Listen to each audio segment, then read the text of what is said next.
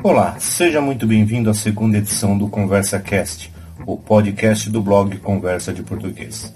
Nesta edição, a professora Andrea Mota fala dos conceitos de educação, dos museus como importantes espaços de educação não formal e apresenta também a jornalista Sabrina Oliveira, editora do blog Legenda Cultural, que destaca a importância dos museus na educação e fala do papel do mediador cultural. Oi, quem acompanha o Conversa de Português sabe que ele é um blog sobre língua portuguesa, literatura e educação. E é por isso que nós hoje vamos falar dos museus como espaços educacionais. Eu me lembro que quando eu era criança, os meus pais costumavam me levar a museus, igrejas centenárias, galerias, exposições e eu me lembro que o meu pai dizia que não me levava lá para que eu gostasse dos espaços, mas para que eu conhecesse e aprendesse. Os meus pais sabiam que aqueles passeios contribuíam para a minha educação. E quando eu vejo nas redes sociais as pessoas questionarem a construção de museus como se isso impossibilitasse as políticas públicas educacionais, eu me pergunto: o que essa pessoa entende por educação. Será que só é possível educar na escola? Os museus podem ser compreendidos como espaços de memória, de pesquisa e de cidadania. O historiador Pierre Nora, por exemplo, acreditava que a cultura contemporânea é um encontro do respeito pelo passado e o sentimento de pertencer a um grupo. A cientista Andrea Falcão, em um de seus artigos, nos lembra uma das concepções mais antigas do vocábulo museu. É uma instituição dedicada a buscar, conservar, estudar e expor objetos de interesse duradouro de valor artístico. Nós temos que pensar, quando falamos sobre educação, em três tipos de educação: a educação formal, que é a educação escolar, a educação informal, que é aquela que acontece em todo momento, na conversa com um amigo, ouvindo um podcast, lendo um blog, no trabalho, em casa, no ônibus, no trem. E o terceiro tipo, que é o não formal, que é aquele que acontece de forma organizada por instituições que não são espaços escolares. E nesse grupo estão os museus, as galerias, centros de ciências e outros pontos e outros pontos de cultura.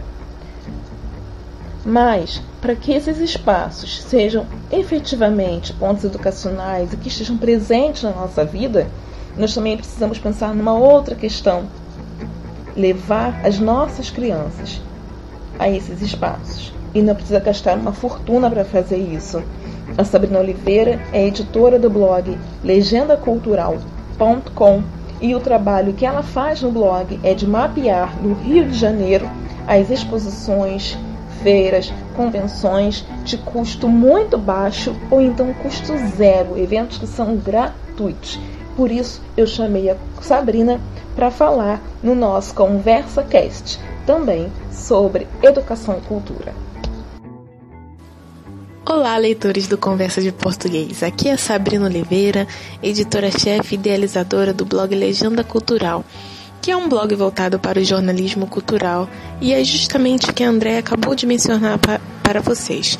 Nós divulgamos atividades de centros culturais, museus, teatros, shows e entre outros. E fazemos também matérias a respeito das atividades e por vezes emitimos a nossa opinião sobre determinada atividade apresentada.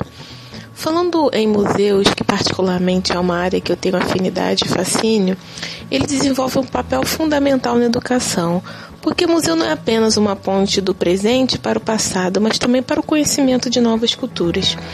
E você, como educador, e também os pais, os parentes, você está podendo inserir nas crianças, os jovens adultos, até mesmo a melhor idade, neste ambiente, é uma forma de trabalhar a percepção perante outras culturas, sobre história, comportamento de outras formas para essas pessoas. E dentro do museu tem um profissional que se encarrega de fazer esse diálogo entre, no caso, a exposição ou obra com o visitante, que é o mediador cultural. Então vale a pena prestarmos atenção no que ele nos fala para podermos compreender melhor o que aquela obra nos tra transmite. É o mediador, no caso, não vai falar pela obra, ele nos ajuda a compreender o que aquele artista, o que aquela obra quer nos passar de acordo, de acordo com os nossos conhecimentos, de acordo com o nosso pensamento. E o Legenda Cultural não deixa de ser é uma espécie de mediação, né? Porque o nosso objetivo é divulgar os mais diversos eventos e expoentes da cultura nas regiões do grande centro cultural da cidade do Rio de Janeiro e em todas as suas inúmeras manifestações. Então, se você quiser conhecer um pouco mais do nosso trabalho, acesse www.legendacultural.com e um grande abraço para vocês.